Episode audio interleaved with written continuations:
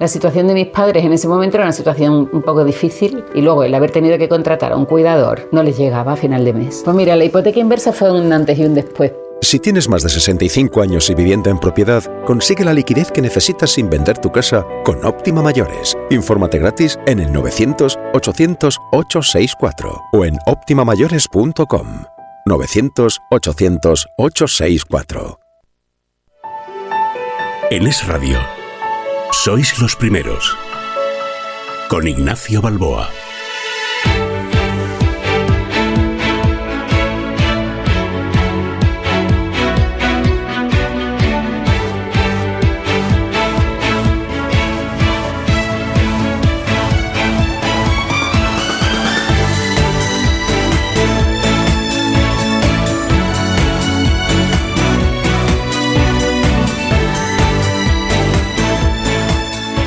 Buenos días y sean todos ustedes bienvenidos en esta especial mañana de domingo. Se dice que es responsable quien es consciente de sus obligaciones y actúa conforme a ellas. Lo que ocurre es que ejercer la responsabilidad no es fácil, porque suele resultar cuanto menos incómodo. Pero es que resulta imprescindible tal ejercicio allí donde reine la libertad. Y a lo mejor es por eso que afirmaba Bernard Shaw, que la libertad supone responsabilidad. Por eso, la mayor parte de los hombres la temen tanto. En todo caso, la responsabilidad es una cualidad individual y nunca colectiva, por más que algunas ideologías traten de disolver la primera en la segunda, en aras de una hipotética culpabilidad social a la que atribuir los errores cometidos por el individuo. Es aquello que cantaba Janet a comienzos de los años 70 yo soy rebelde porque el mundo me ha hecho así, porque nadie me ha tratado con amor, porque nadie me ha querido nunca oír. Yo soy rebelde porque siempre sin razón me negaron todo aquello que pedí y me dieron solamente incomprensión. Eh, lo recuerdan, ¿verdad? Pero esta actitud, que podría ser explicable e incluso disculpable a edades tempranas, resulta intolerable cuando se supone que el individuo ha alcanzado el grado de madurez que le convierte en un ciudadano y por tanto responsable único de sus acciones, sean estas cuales fueren. Y sin embargo, asistimos sorprendidos a una especie de infantilización colectiva merced a la cual intentamos soslayar el cumplimiento de nuestras obligaciones ciudadanas, imputando la responsabilidad de tal infracción a colectivos ajenos, al gobierno o al sursum corda, sin caer en la cuenta de que estamos dilapidando uno de los bienes más caros al ser humano, la libertad. Y así, cuando hablamos del derecho y el deber cívico de elegir a nuestros representantes públicos y los resultados no se ajustan a las expectativas, ocurre con harta frecuencia lo que socarronamente afirmaba Alberto Moravia. Curiosamente, los votantes no se sienten nunca responsables de los fracasos del gobierno que han votado. Y así nos va, claro. Hoy volvemos a tener la oportunidad de ejercer el sagrado derecho y el ciudadano deber de votar, según nuestro mejor saber y entender para elegir a nuestros alcaldes, concejales, presidentes y diputados autonómicos. Mucho ha costado alcanzar este derecho, que llevamos ejerciendo desde el 1 de marzo de 1979, cuando se celebraron las primeras elecciones democráticas en España. Y mucho le deben las nuevas generaciones a los que luchamos para llegar a donde estamos. Y no olvidemos las sabias palabras de Víctor Hugo, entre un gobierno, un gobierno que lo hace mal y un pueblo que lo consiente, hay una cierta complicidad vergonzosa. Así que no seamos cómplices para no tener que avergonzarnos de nosotros mismos por los actos irresponsables de aquellos a los que elegimos. Doña Maite Garrido, muy buenos días. ¿Qué tenemos para nuestros oyentes este domingo tan especial? Muy buenos días, Ignacio, y a todos los que nos hacen la merced de acompañarnos en este electoral domingo. Contamos hoy, para empezar, con Miguel Vega, que es el subdirector general de SIGRE, el Sistema Integrado de Gestión y Recogida de Envases, y que nos explicará cómo deshacernos de los medicamentos caducados o inútiles que almacenamos en casa. Nos contará cómo funciona este innovador sistema de reciclaje y aprovechamiento de tales desechos de una manera segura y respetando el medio ambiente. Acto seguido, Elena Delgado Cano, psicóloga de Adopta un Abuelo, nos contará cuándo y para qué se ha puesto en marcha esta iniciativa que lucha contra la soledad y el aislamiento de nuestros mayores, al tiempo que nos indica la manera de participar si así lo desea Como es habitual, vendrán seguidamente las recomendaciones de Laura Galdeano y para finalizar contaremos hoy, como siempre, con un emérito ilustre, Abelino Vegas Arranz, ingeniero de caminos, canales y puertos, profesor escritor, capaz de combinar armoniosamente las matemáticas, el mundo del vino y la novela con un más que probado éxito. Y todo esto antes de acudir a los colegios electorales, Ignacio, que hoy tenemos elecciones municipales y autonómicas. Cierto, Maite, muchísimas gracias y vamos allá antes de que abran los colegios electorales, claro.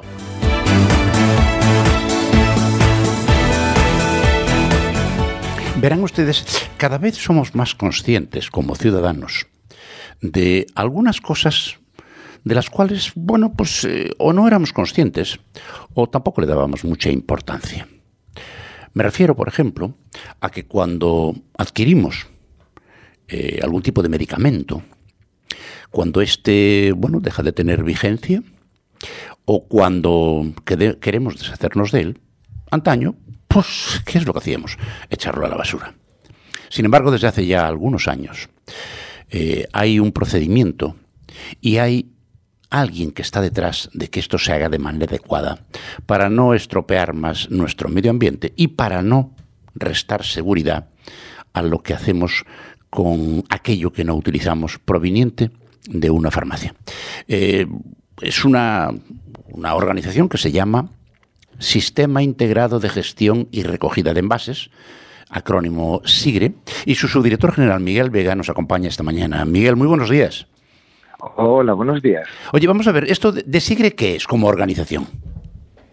Bueno, es una organización sin ánimo de lucro que ha sido impulsada por la industria farmacéutica como responsable de la puesta en el mercado de medicamentos, pero que cuenta con la colaboración de todos los agentes del sector farmacéutico, es decir, la, industria, la distribución farmacéutica y las oficinas de farmacia. Entre todos se han unido para crear esta entidad sin ánimo de lucro que permite a los ciudadanos pues depositar de una forma fácil y cómoda a través del punto sigre de las farmacias pues todos esos medicamentos que mencionabas, ¿no? que no que han caducado, que ya no van a ser necesarios, junto con su envase, pues para que reciban el tratamiento medioambiental adecuado. Eh, los objetivos de, del funcionamiento de esta organización, eh, básicamente, ¿cuáles son? Bueno, tiene un doble objetivo. Por un lado, lógicamente, el medioambiental, ¿no? que es evitar que estos medicamentos, ¿no? sustancias activas que pueden eh, afectar a nuestro medio ambiente, pues lleguen a nuestros ríos y aguas porque se desechen de una forma pues inadecuada por parte de los ciudadanos, ¿no?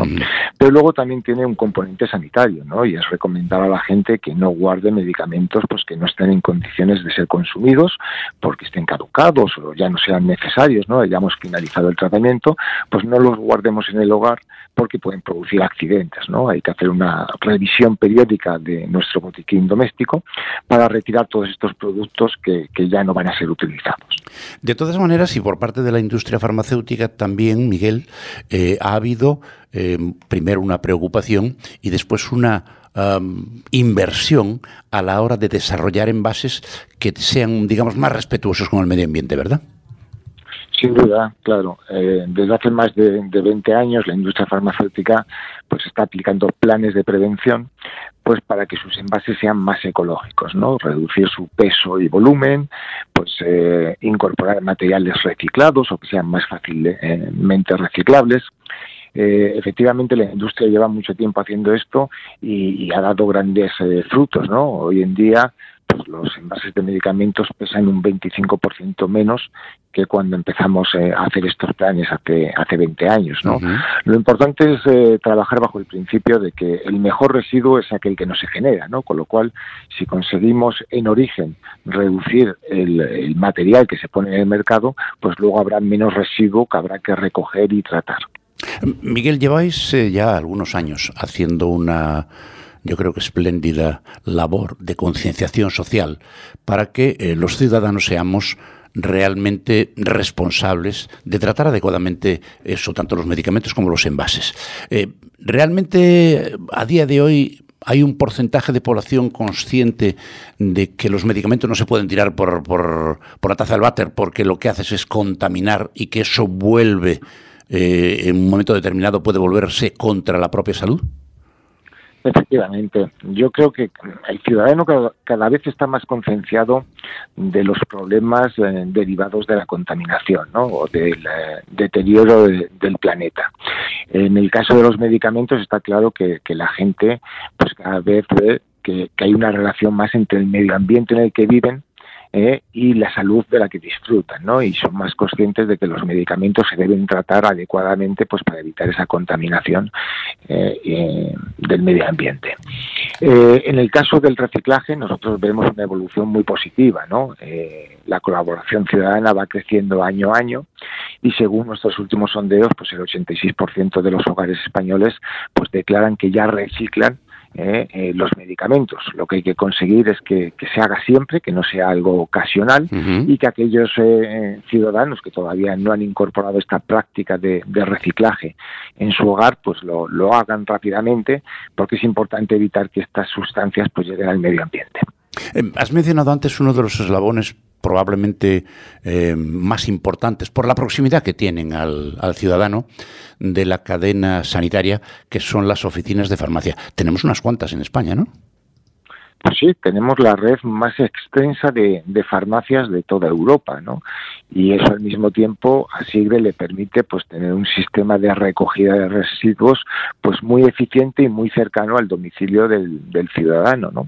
Si además contamos pues con que el ciudadano es un agente de salud pues muy valorado por, por todos los ciudadanos, ¿no? Que en el que prestan eh, y confían, ¿no? A la hora de, buscar soluciones de, salud, pues eh, yo creo que el punto Sigre la farmacia, que esté en la farmacia es, eh, es lo más adecuado y lo más correcto para el funcionamiento de este sistema. ¿no? Oye, por cierto, cuando ya se recibe en el punto SIGRE adecuado y se traslada, supongo que utilizando prácticamente la misma logística que para la distribución de los medicamentos, ¿no? Correcto, así es. Eh, se utiliza primero por mantener el control farmacéutico, ¿no? El medicamento es un producto sujeto a, control farmacéutico para su distribución y, puesta a, disposición de los pacientes y la recogida del residuo que tiene los mismos componentes, pues eh, debe hacerse a través de los mismos canales. Además, así lo establece la ley, ¿no? Que estos estos residuos se tienen que recoger a través del canal de distribución eh, y dispensación de los medicamentos. Además, esto tiene unos eh, unas ventajas medioambientales muy importantes, ¿no? Porque no hay que hacer un viaje específico para el transporte de estos residuos, sino que se aprovecha eh, los viajes que hace la distribución farmacéutica para entregar los productos nuevos a la farmacia, pues ya recogen el residuo y de esta forma pues evita un transporte innecesario y las emisiones de CO2 ¿no? asociadas a, ese transporte. Eh, tengo entendido que mm, SIGRE dispone de una planta de clasificación de envases y residuos de medicamentos que es, eh, digamos, además de una auténtica maravilla, un referente, ¿no? sí, eh, hemos sido pioneros ¿no? en el desarrollo de procesos de clasificación.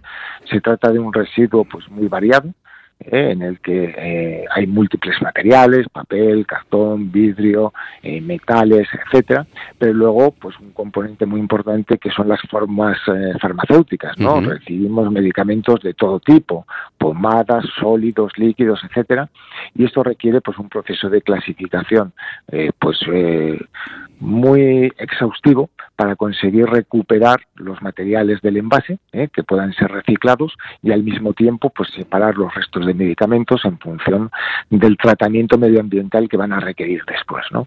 Eh, eso te quería preguntar. ¿Y después qué hacéis con eso? Bueno, pues eh, se recuperan eh, los materiales del envase, casi el 70% de los envases recogidos consiguen ser separados en la planta y ser reciclados, el papel, el cartón, el vidrio, etcétera. Eh, y los restos de medicamentos eh, pues se someten a una valorización energética, es decir, se utilizan aprovechando su poder calorífico como fuente de energía en sustitución pues del gasoil o del gas o de otros combustibles fósiles, ¿no? Entonces eh, este combustible permite generar energía eléctrica. Luego hay otros residuos pues, que requieren un tratamiento específico, ¿no? Como los medicamentos oncológicos o los aerosoles o productos biosanitarios ¿eh? que nos pueden llegar y que requieren tratamientos distintos. Pero básicamente lo que se hace es reciclar los materiales del envase y valorizar energéticamente los restos del medicamento. Oye, ¿debió suponer para vosotros como organización un auténtico reto en las dificultades propias eh, debidas al, a la pandemia, no? Sí, efectivamente, bueno, todos los sistemas no se vieron afectados, ¿no? Porque la vida del ciudadano se vio se vio completamente trastocada, ¿no? Sobre todo en el periodo de, confinamiento. Eh, en nuestro caso, a pesar de que las oficinas de farmacia eh, pues eh, permanecieron abiertas ¿no? para dar un servicio sanitario y por tanto el ciudadano podía utilizar el, el, punto SIGRE evidentemente en aquel momento pues se produjo pues una eh, digamos, un descenso de las cantidades recogidas porque la sociedad estaba en otro, en otro contexto, ¿no?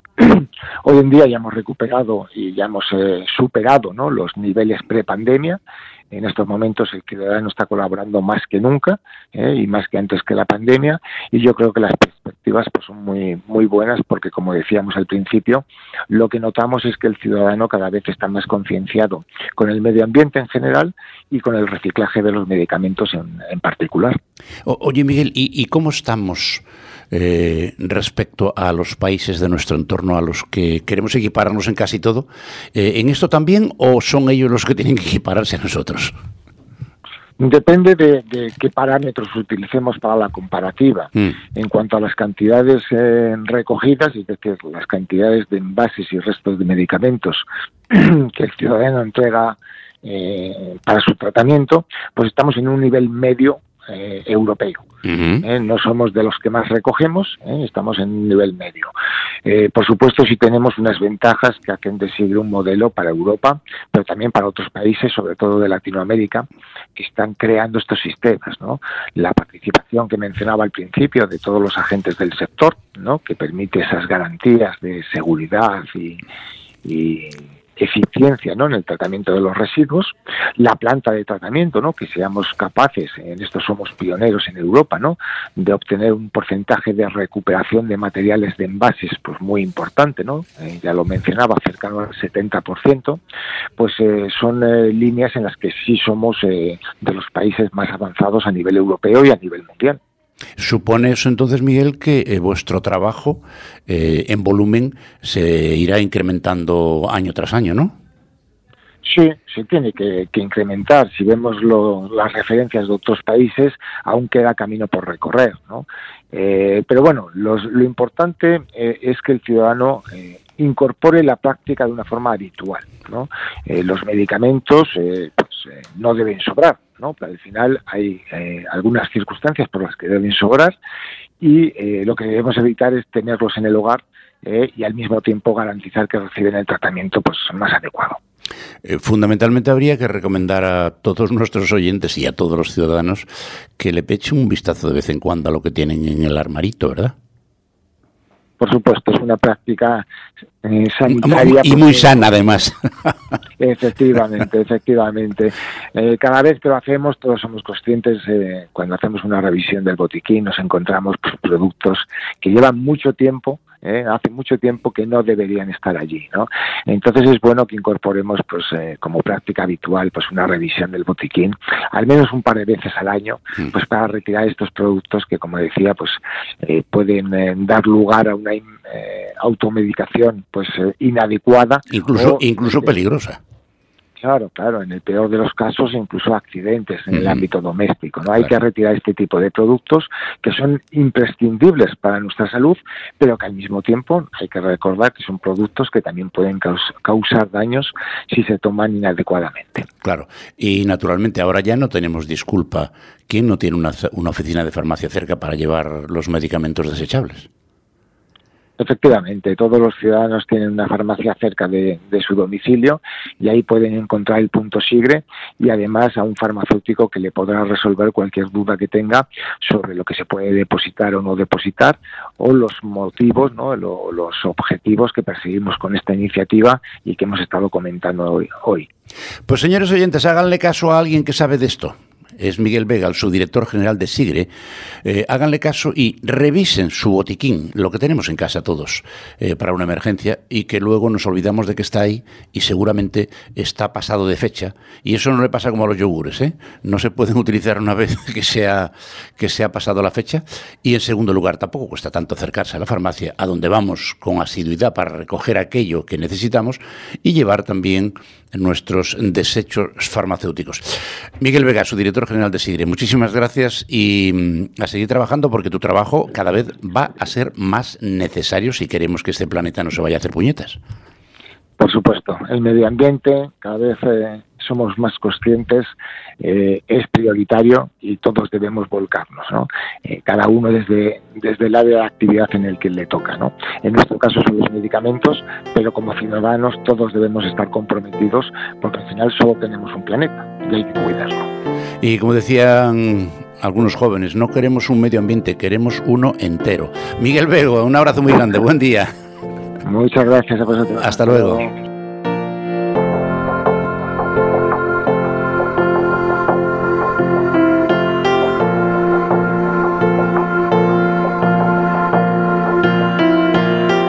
Con Ignacio Balboa sois los primeros.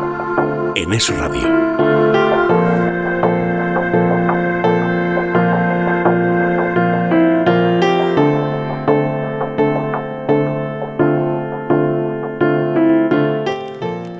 Verán ustedes, decía Gustavo Adolfo Becker que la soledad es muy hermosa cuando se tiene a alguien a quien decírselo.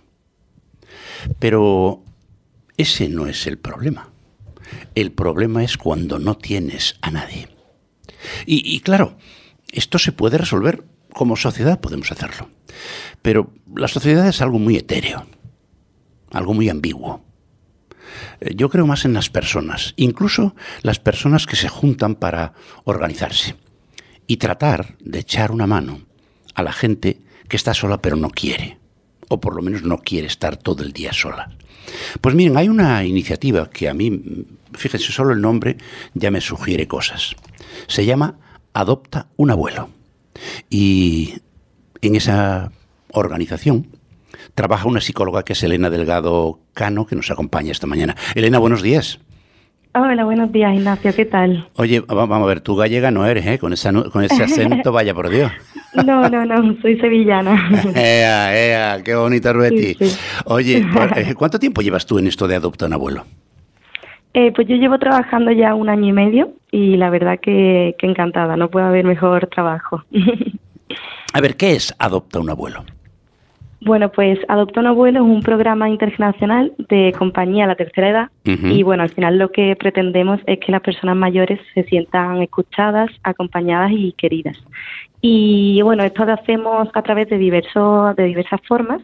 Eh, lo más importante sería el voluntariado, ¿no? que tenemos a través de una aplicación que se puede descargar en el móvil y que los voluntarios se la descargan para participar y nosotros le conectamos con personas mayores que están en todas partes de España.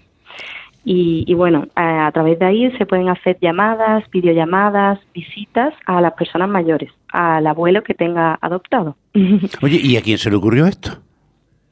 Pues esto se le ocurrió a Alberto Cabanes, que es el CEO y el fundador de, de Adopta un Abuelo, y se le ocurrió en 2014 cuando iba a una residencia, él es de Ciudad Real, Sí, iba sí. a la residencia a ver a su abuelo, y allí conoció a Bernardo, que es el primer abuelo adoptado, y surgió porque Bernardo no podía tener descendencia y siempre le decía a Alberto que le encantaría que, que le adoptara como abuelo. Entonces, nada, Alberto se le encendió la bombilla y dijo, joder, tiene que haber un montón de personas que estén igual y que se sientan solas y que nosotros al final los jóvenes podemos hacer mucho por ellos. Así Oye, y- que nada, y- surgió así. ¿Y, y cómo funcionáis? Es decir, eh, ¿quién adopta un abuelo? ¿Qué es lo que hace? ¿A qué se compromete?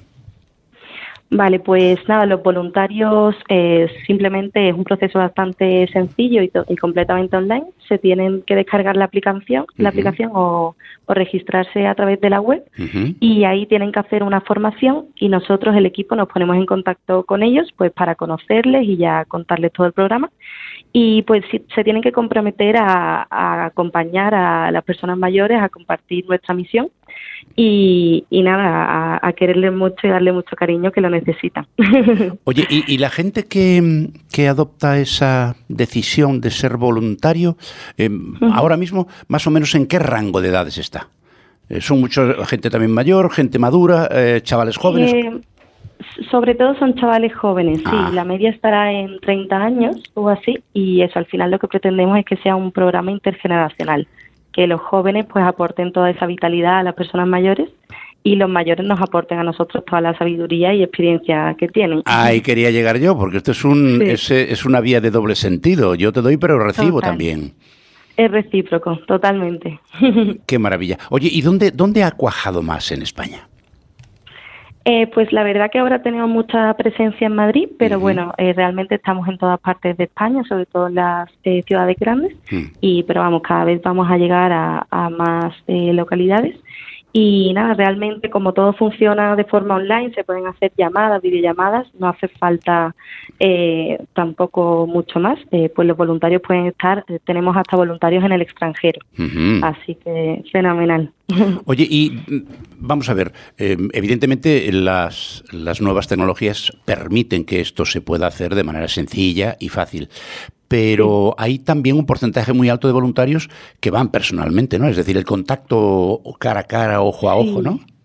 Sí, yo soy muy partidaria de este contacto físico que al final agradecemos un montón y cada vez, eh, gracias a que, bueno, eh, cada vez salimos más de, esta pandemia, ¿no? Hemos eh, fomentado sobre todo las visitas presenciales, hacemos talleres en residencias, cada vez tenemos más voluntarios que se unen a la comunidad Doctor Abuelo y vamos a hacer eh, muchos talleres pues esos presenciales en la residencia bastante divertidos, modernos y, cada vez podemos vernos más y sentir el, contacto de las personas. Oye, para, para que la gente que no es consciente de la magnitud del problema ni de las consecuencias que para la gente mayor tiene la soledad, em, tú como profesional, cuéntales qué es lo que le ocurre, qué es lo que le pasa, qué riesgos corre una persona mayor que está sola y no tiene con quién comunicarse. Pues bueno, al final, eh, como han dicho, cada vez hay más personas mayores que, que se sienten solas, ¿no? Que, que, declaran que están aisladas socialmente y bueno, esto puede conllevar muchos problemas, sobre todo mentales. Hay un alto porcentaje de personas que sufren, personas mayores de 65 años que sufren depresión, alrededor del 20%, y otros trastornos mentales como pues, la ansiedad, esta soledad no, no deseada y demás. Así que nosotros tenemos muchísimo que aportar y, está totalmente comprobado que lo agradecen mucho y, eso, las personas mayores solo nos dan feedback positivo de la energía y la vitalidad que le transmitimos los jóvenes. Oye, mm, poner los pelos de punta dos datos que están en el frontispicio de vuestra página web. Primero, dos millones de mayores en España viven solos. Totalmente. Sí, sí, es así. Bueno, eso que sepamos, claro.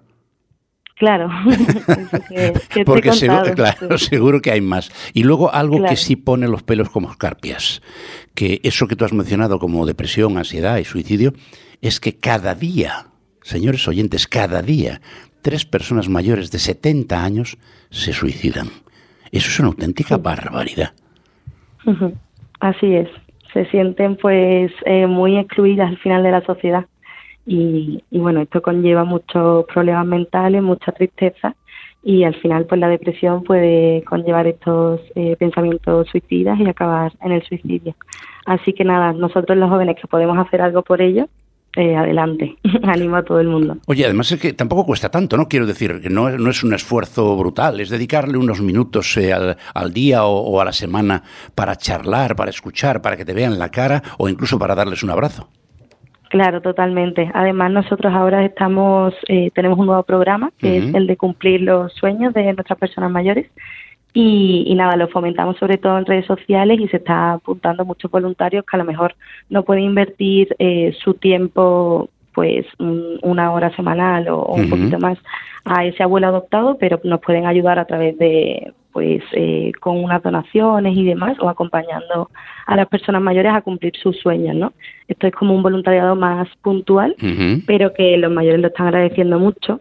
Por ejemplo, el otro día llevamos a Ángeles de 90 años que no había volado nunca y fue la primera vez que montó en avión y, nos fuimos con ella a Palma de Mallorca. Qué bonito. sí, sí, sí. Así que nada, por, a por ello vamos a por muchos sueños más. Oye, Elena, de todas maneras, con las experiencias que estáis adquiriendo eh, los voluntarios y, por supuesto, los que estáis dentro de la organización, de ahí puede salir un libro espectacular solamente con las anécdotas. Totalmente, sí, sí, aquí cada día pasan un montón de cosas, siempre la oficina está llena de, de personas mayores que vienen a hacer talleres y nosotros vamos a las residencias y de voluntarios que al final pues eh, tienen esa pasión por las personas mayores y se crean historias verdaderamente emocionantes. Oye, ¿cuánta, gente tenéis ahora mismo como voluntarios? Más o menos, ¿eh? una cifra aproximada. Sí, pues ahora hay 12.500 voluntarios, que se dice pronto. ¡Qué barbaridad!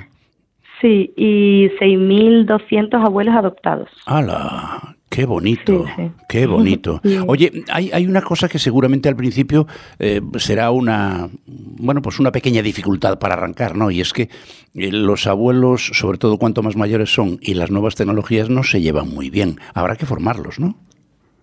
Eh, sí, justo ahora estamos haciendo talleres de abuelos hackers, se llama. Ah, qué bonito. sí, voluntarios. No le deis ideas a los abuelos que tienen mucho tiempo, ¿eh? Totalmente. Pero bueno, si lo invierten bien, es fenomenal. Y, nada, son voluntarios jóvenes, incluso de institutos o trabajadores de empresas. Y vamos a las residencias y les ayudamos un poquito, le, enseñamos el uso del móvil y de las nuevas tecnologías, incluso de, de Alexa. O sea que se lo pasan genial y aprenden mucho. Al final son cosas súper útiles. Oye, ¿qué es eso de los abuelos influencers?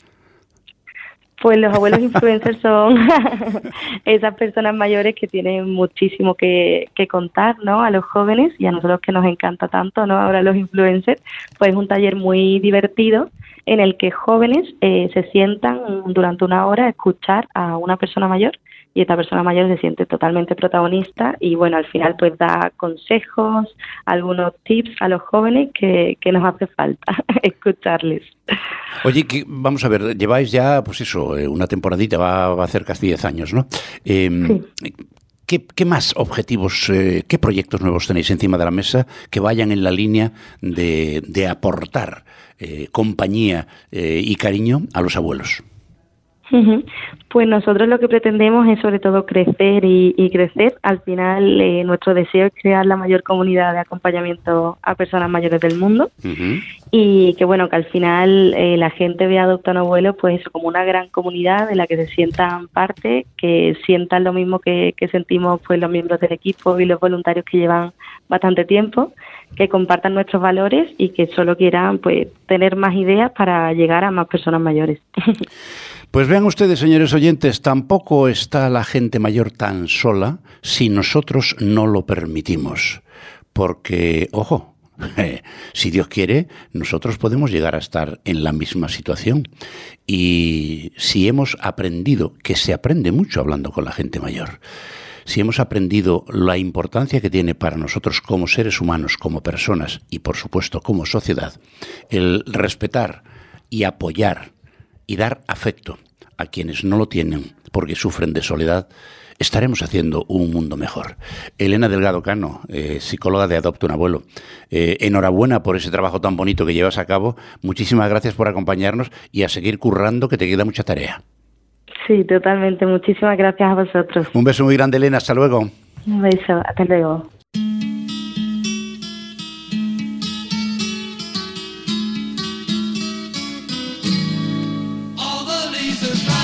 Muy buenos días. Repasamos algunas de las propuestas culturales más interesantes de la semana que pasan por el teatro, las salas de exposiciones y los cines. Comenzamos. Ya ha comenzado la Feria del Libro de Madrid. Hasta el 11 de junio se reúnen en el madrileño Parque del Retiro editoriales, librerías y escritores. Este año se han instalado lonas que proyectan sombra en gran parte de su recorrido, aunque la presente edición ha comenzado pasada por agua. Federico Jiménez Los Santos firmará ejemplares del Retorno de la Derecha el sábado 10 de junio de 12 a 14 horas en la caseta del Corte Inglés. Otra compañera de esta casa, Ayanta Barili, estará firmando hoy su nuevo libro Si no amaneciera de 12 a 14 horas. Además estarán autores superventas como Luz Gabás, Premio Planeta 2022, Juan Eslava Galán, Alice Kelly, Fernando Aramburu, Blue Jeans o Roberto Santiago. Nos acercamos a Sevilla, donde se ha inaugurado la muestra Obras Contemporáneas en Colecciones Privadas, que reúne hasta el 19 de agosto en la Fundación Cajasol una treintena de grandes artistas del siglo XX como Romero de Torres, Andy Warhol, Tapies y Antonio López, entre otros. Se ha planteado como una cronología de la segunda mitad del siglo XX, desde el pop al minimalismo, al postminimalismo y también la parte europea del pop.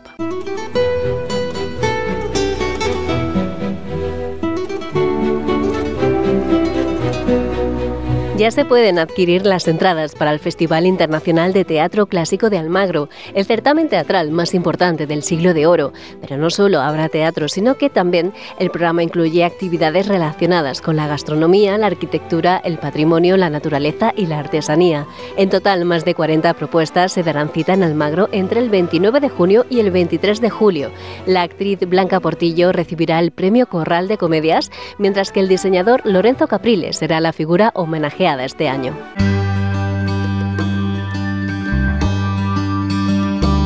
La Casa de Galicia acoge una exposición de réplicas de instrumentos musicales del siglo XII que puede verse hasta el 16 de junio. Son piezas únicas que se ponen a disposición del público gracias a los trabajos de investigación y recuperación a partir de la iconografía medieval. Son réplicas de instrumentos, por ejemplo, que pueden verse esculpidos en piedra en el Pórtico de la Gloria de la Catedral de Santiago. La exposición ofrece la posibilidad de escuchar los sonidos de los instrumentos a través del escaneo de un código QR lo nuestro se acabó y te arrepentirás de haberle puesto fin a un año de amor. Luz Casal recibirá el título de Comandante de las Artes y las Letras, la que está considerada como la máxima distinción de Francia, en una ceremonia que tendrá lugar el próximo martes en la sede en París del Ministerio de Cultura Galo. La cantante gallega es muy querida en el país vecino desde los 90 y suele agotar entradas cada vez que ofrece un concierto. Sus temas Un año de amor y Piensa en mí, que formaron parte de la banda sonora de la película Tacones Lejanos de Pedro Almodóvar, se convirtieron en dos de las canciones en español más exitosas exitosas de las últimas décadas en Francia.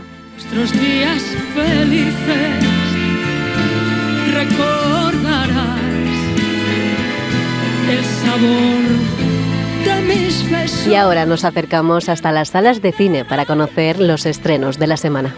Todos sabemos que lo ganado jugando te hace daño. Mucho más que lo que pierdes. Cuantas más manos ganaba, mi vida me parecía cada vez más triste. Los cines han estrenado La Sirenita de Disney, el western de Almodóvar y Los Caballeros del Zodiaco, pero el subdirector de cine, Sergio Pérez, ha elegido El Colibrí, un drama, como recomendación de esta semana.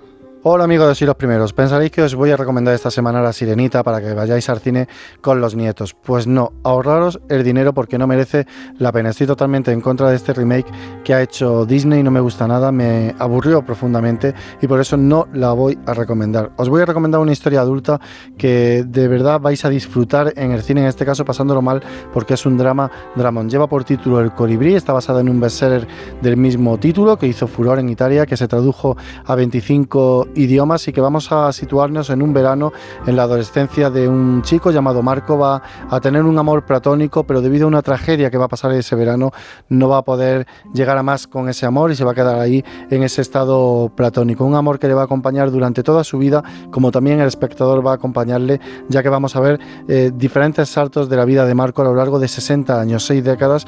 Una película que está magistralmente contada que nos va a emocionar y que trata sobre la vida de un buen hombre que intenta intenta eh, en todo momento hacer el bien y aún así hay muchos de los que le rodean que se sienten agraviados por él. El colibrí la tenéis ya en cines. He vuelto, baby. ¡En los huevos! Eso te pasa por ponerte profundo.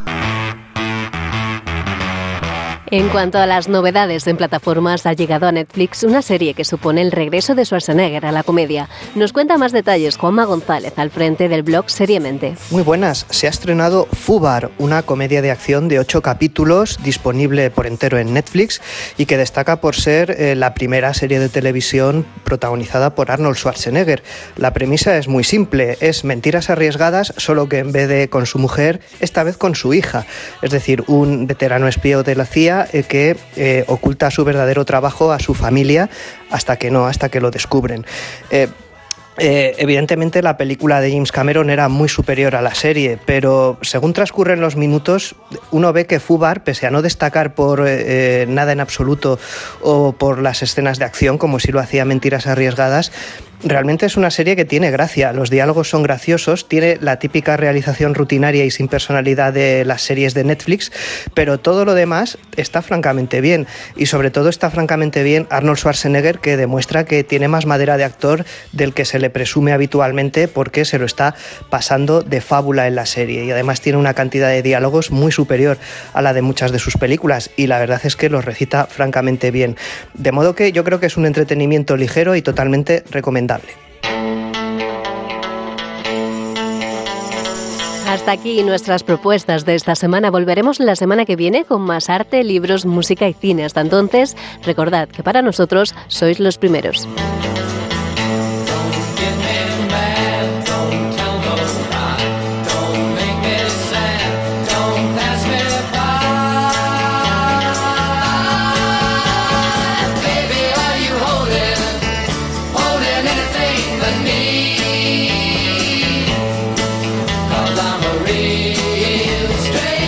Permítanme que antes de continuar, eh, recomendarles algo. Tenemos un mensaje importante para nuestros oyentes de más de 65 años. ¿Tienes una casa y te gustaría poder vivir con mayor liquidez? Pues ahora puedes. ¿Cómo? Pues a través de hipoteca inversa, un producto diseñado para mayores de 65 años que te permitirá vivir tu jubilación soñada sin vender tu casa. Ya son miles las personas que gracias a hipoteca inversa de óptima mayores han conseguido la tranquilidad y la libertad económica que se merecen. Solicita tu estudio personalizado, gratuito y sin compromiso. E infórmate gratis en el 900 800 864 o visita optimamayores.com.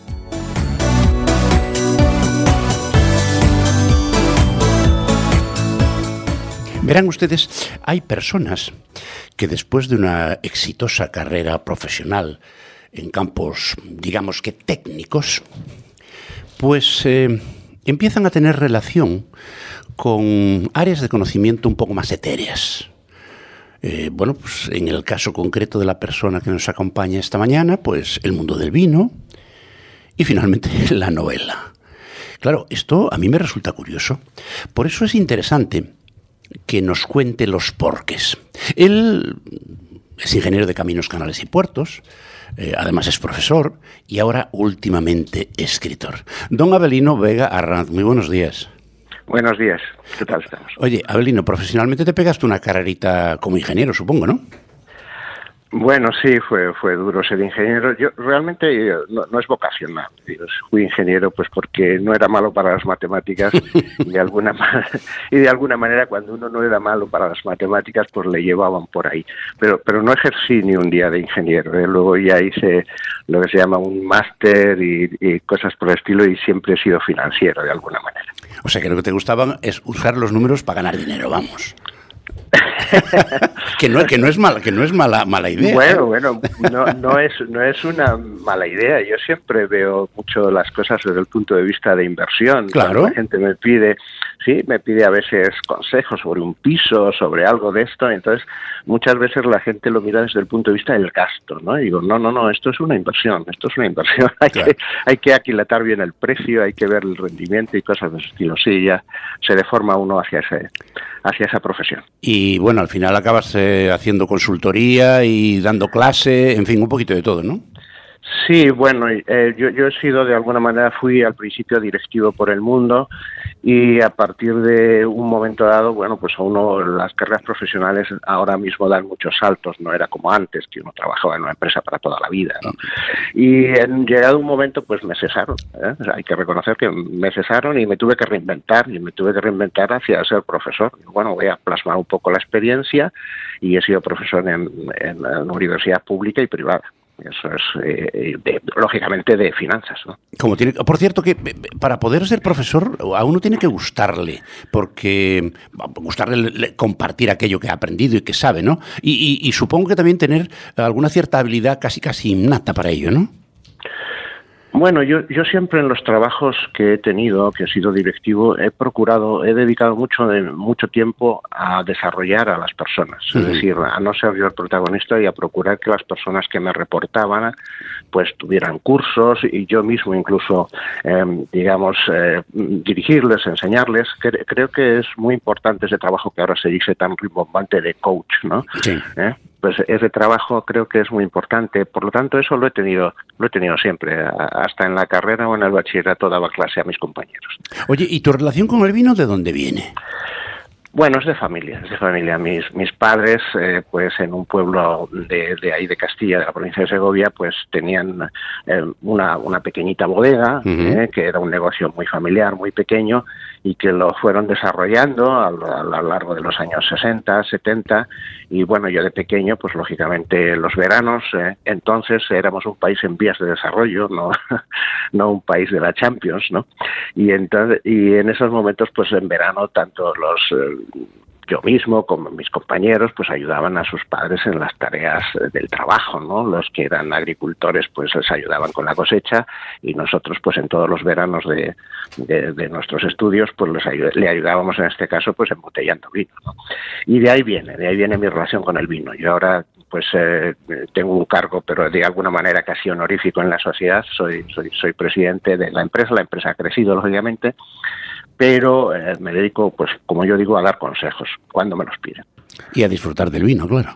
Y a disfrutar del vino, pero vamos, que quien realmente lleva el día a día es mi familia, ¿no?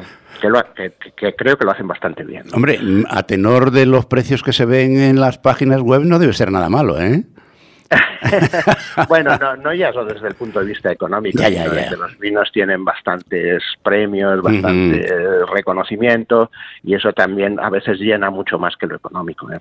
Como tiene que ser. Oye, y, y un buen día, bueno, supongo que al principio, al principio Mm. cuando, cuando ejercías eh, como directivo y demás, e incluso impartiendo Mm. docencia, bueno, pues mm, te empezarías a escribir sobre temas más que nada profesionales, ¿no? Sí, sí, yo tengo dos libros eh, publicados de finanzas y otros muchos manuales eh, que he leído a, la- a- lo largo de mi carrera de profesor, sobre todo, pues eh, he ido desarrollando, ¿no? Entonces yo tengo do- dos libros de finanzas publicados, pero hay un momento, em- evidentemente, que es hacia donde vamos, donde siempre ha estado ahí la novela, de alguna manera, eh, y esa es una vocación que uno tiene desde, desde joven. Eh, hay cosas que están ahí, siempre todos tenemos y que salen o afloran en un momento determinado. Y en un momento determinado, pues ya me decidí a escribir la primera novela, que salió en 2006, y luego ya una segunda, y ahora que creo que tengo más tiempo libre, pues espero seguir con ello. La flor de la zarza, la primera. ¿Qué tal te fue con ella? ¿Perdón? ¿Qué tal te fue con ella? Bueno, eh, a ver, eh, las novelas eh, se miden en términos de ventas y me parece muy bien, pero yo también las mido en términos de satisfacción personal. Claro. En términos de satisfacción personal, eh, pues fue un, un 10, digamos, puesto, eh, puesto en calificativo, pues porque a mí me permitió saber que era capaz de escribir una novela, algo que uno siempre tiene dudas hasta que sale la primera. En términos de ventas, pues hubo dos ediciones, con lo cual, pues bueno, para lo que es España en términos de, de ventas, etcétera, etcétera, pues yo no creo que fuera mal del todo. Esta segunda, pues hemos hecho una edición y son mil ejemplares y todavía no me han pedido la segunda edición, con lo cual yo creo que todavía no se han vendido los mil ejemplares. Oye, lo que me llamó la atención de este segundo libro, que por cierto, señores oyentes, eh, él utiliza un seudónimo, Óscar Santiuste. Por cierto, ¿Santiuste qué significa? Bueno, Santiuste es el pueblo donde tenemos el negocio, el pueblo de mis padres, el pueblo donde aún conservo la casa de mis padres. Es decir, yo, yo no, no, no, es, no se hace seudónimos por esconder, perdón, sino seudónimos por no mezclar. Entonces, como mi nombre es el nombre, eh, el nombre de un poco de la, de la empresa, pues, y siempre en una novela, aunque no sean autobiográficas, eh, de alguna manera se vierten opiniones, etcétera, etcétera, pues no me gustaba mezclar y por eso elegí otro nombre. Oye, en busca del Pladur, eso es lo que quería decir, que me llamaba la atención el, me llamaba la atención el título. Bueno, eh, yo supongo que, viviste la burbuja, la burbuja inmobiliaria que hubo aquí a mm. de los años 2000, ¿no?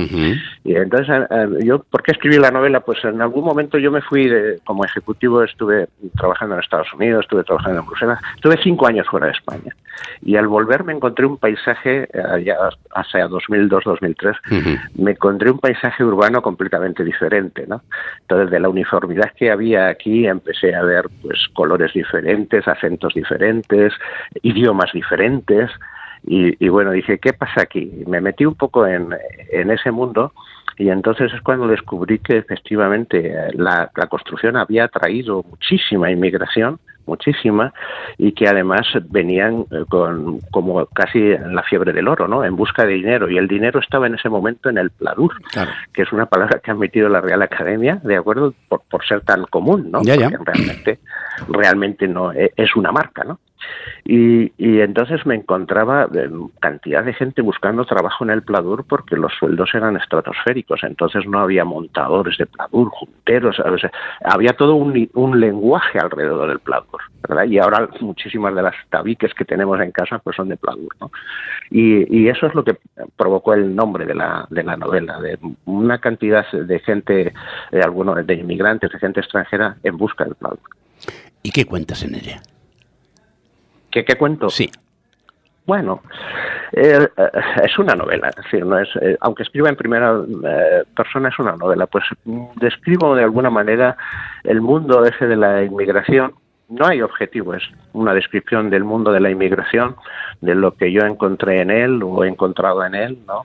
De su busca por la supervivencia, por una vida mejor, por por lógicamente las aspiraciones y las ilusiones que todos tenemos en la vida, en un entorno diferente y como fondo también, pues de alguna manera son dos historias de amor.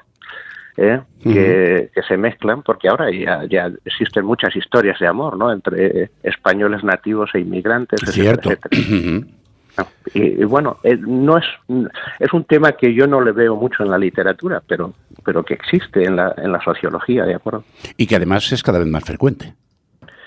Evidentemente, evidentemente. Tenemos en cuenta que hay muchas provincias de, España, muchos lugares de España, donde más del 30% de los nacimientos eh, son de, familias no nacidas en España, o sea, de, inmigrantes, pues eso nos hace ver que dentro de 25 años el 30% de la población será, eh, eh, será digamos, de alguna manera mixta, ¿no?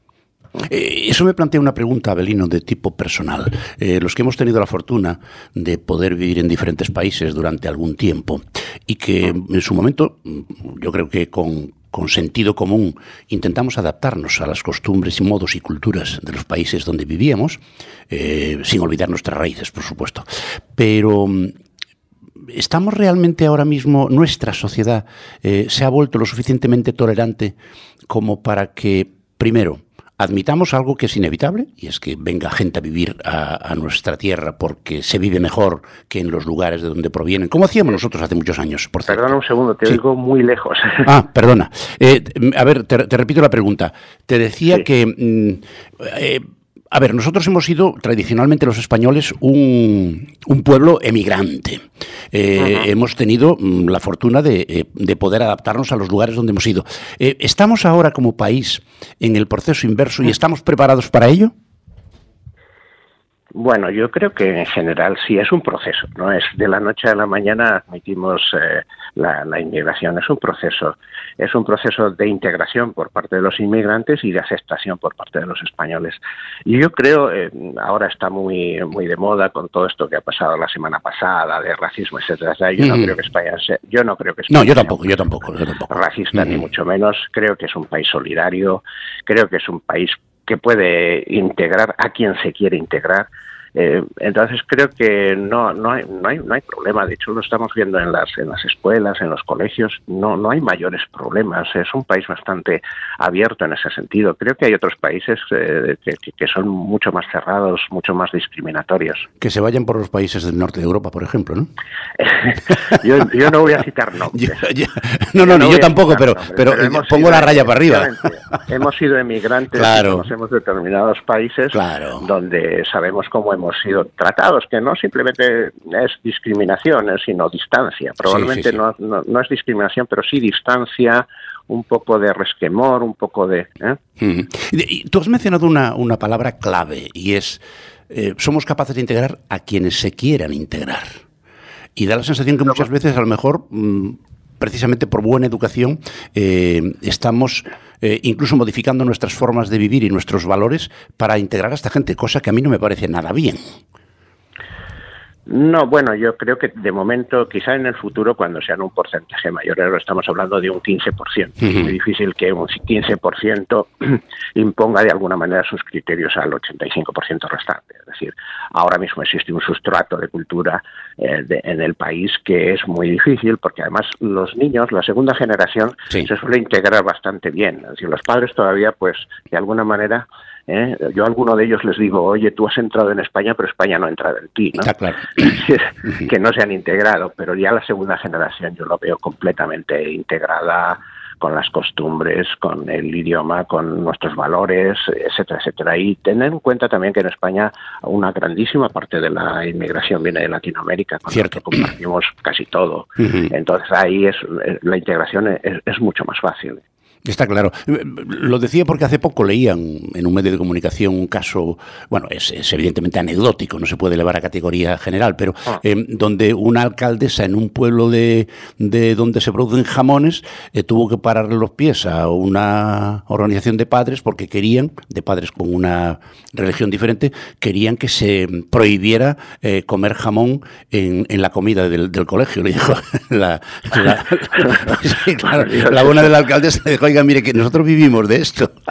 Claro, claro, claro, claro, claro. No, esto es una es una cerveza. Bueno, al, director de un colegio de Estados Unidos le le, expulsaron en una visita de los alumnos a Francia porque les permitió beber un vaso de vino y ya tenían como 14 o 15 años, ¿no?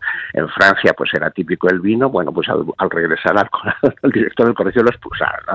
Yo creo que son, eh, efectivamente, a veces eh, quieren, se quiere cambiar, pero yo creo que no, no es, no es, es una anécdota, ¿no? que no creo que es lo general. Totalmente de acuerdo. Oye, eh, Abelino, ¿por dónde vas a tirar en el próximo que ya debes estar a punto de escribir si no has empezado ya? Ay, ay, ay, ¿quién lo sabe? Eh, es que debo, debo reconocer que soy muy vago para escribir. Es, es lo último y, con, y, con los años cada vez lo somos más, ¿verdad? Sí, es, es lo último que hago. O sea, primero, ah, pues tengo que quedar a comer de tal. Tengo que eh, decir, en la agenda es lo último. Luego, si hay tiempo, escribo. Entonces, no soy un escritor profesional, lógicamente. No me mm. tengo que poner, como dicen ellos, a las 8 de la mañana y dejarlo a las 2 de la tarde.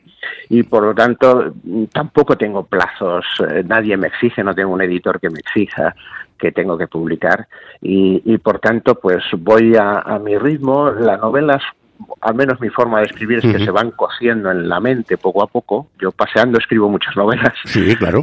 ¿Eh? Y entonces, a medida que ya se van madurando, pues eh, empiezo a escribir pero hasta tanto no, no empiezo. Pues sí, ya tengo alguna parte hecha o, aparte... Siempre me gustan temas que no hayan sido muy tratados. Es decir, no, no, no, me gustan las novelas, como yo digo en la, ahí en, en la portada, me gusta vivir antes de escribir. ¿eh?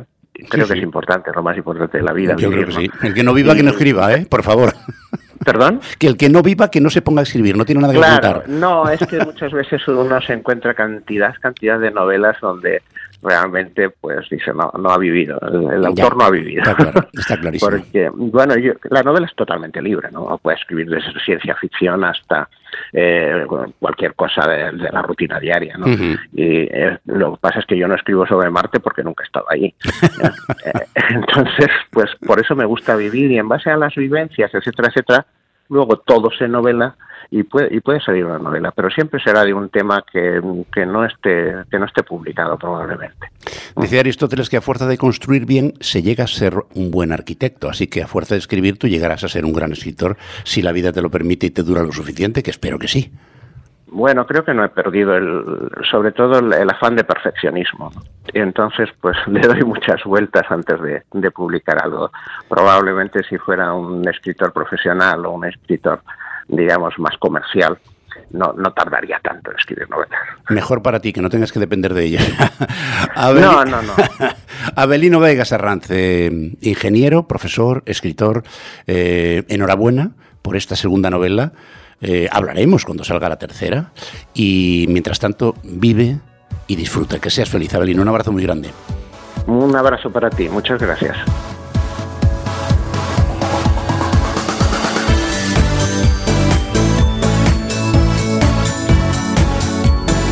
Y no se vayan porque tenemos todavía algo que recordarles. Hola, soy Charo. Tengo 67 años y hace un par de años mi vida mejoró gracias a mi casa. Si tienes más de 65 años y vivienda en propiedad, consigue la liquidez que necesitas sin vender tu casa con Óptima Mayores. Infórmate gratis en el 900 800 864 o en optimamayores.com. Y se acabó nuestro tiempo por hoy. Muchas gracias por acompañarnos un domingo más y no olviden que disponen de una dirección de correo electrónico para contarnos lo que quieran. Sois los primeros arroba. Repito las gracias por la compañía y ya pueden irse porque dentro de unos minutitos abren los colegios electorales. Hasta la semana que viene, siempre con mi mejor deseo. Salud y suerte.